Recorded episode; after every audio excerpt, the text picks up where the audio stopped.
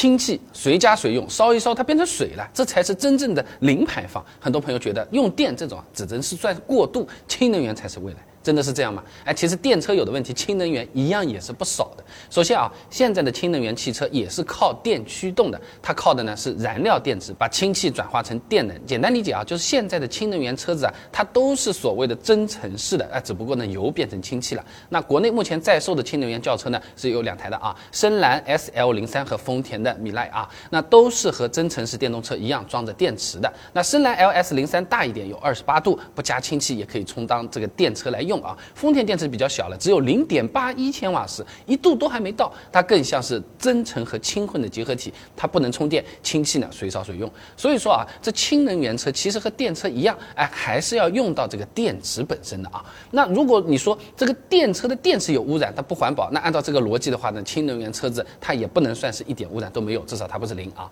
那第二方面呢，虽然燃烧氢气它不会产生尾气污染啊，但是生产氢气的过程它也会产生碳排放的啊。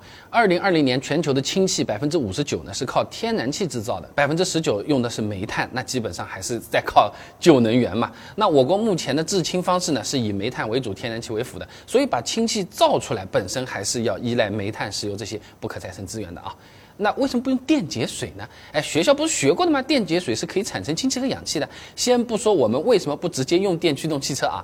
那电解水来制氢，它本身也是需要用到大量的电的嘛，而且成本是相当的高的。电解水生产的氢气在国内啊，只占到百分之一。如果用的电是靠煤炭发出来的，那综合碳排放算一算，可能比直接用煤炭制氢还要高了。所以说，氢能源总归也是有碳排放的，并不是很多人说的零排放啊。那么参考中国氢能联盟的这个推测啊，可。能到二零六零年，氢气才能真的算得上是比较环保了啊。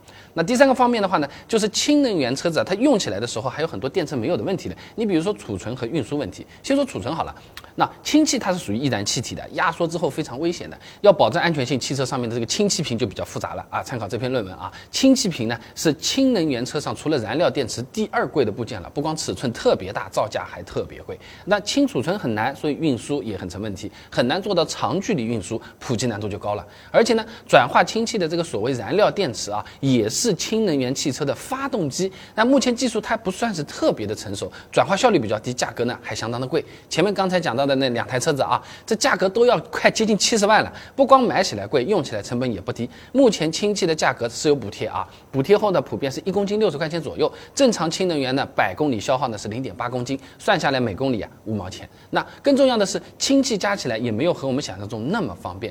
打开地图，我在杭州就没有找到加氢站，哎，打了电话问了一下上海的一家加氢站。工作人员告诉我们啊，只给有合作的公司加氢气啊，它是对公的。我们私人去加，它也是不给加的。那目前主要在使用氢气呢，只有一些有补贴的商用车。想要在私家车上面普及呢，显然还是有更长的路要走了啊。那氢能源普及比较困难，现在还有一种新能源——人造汽油。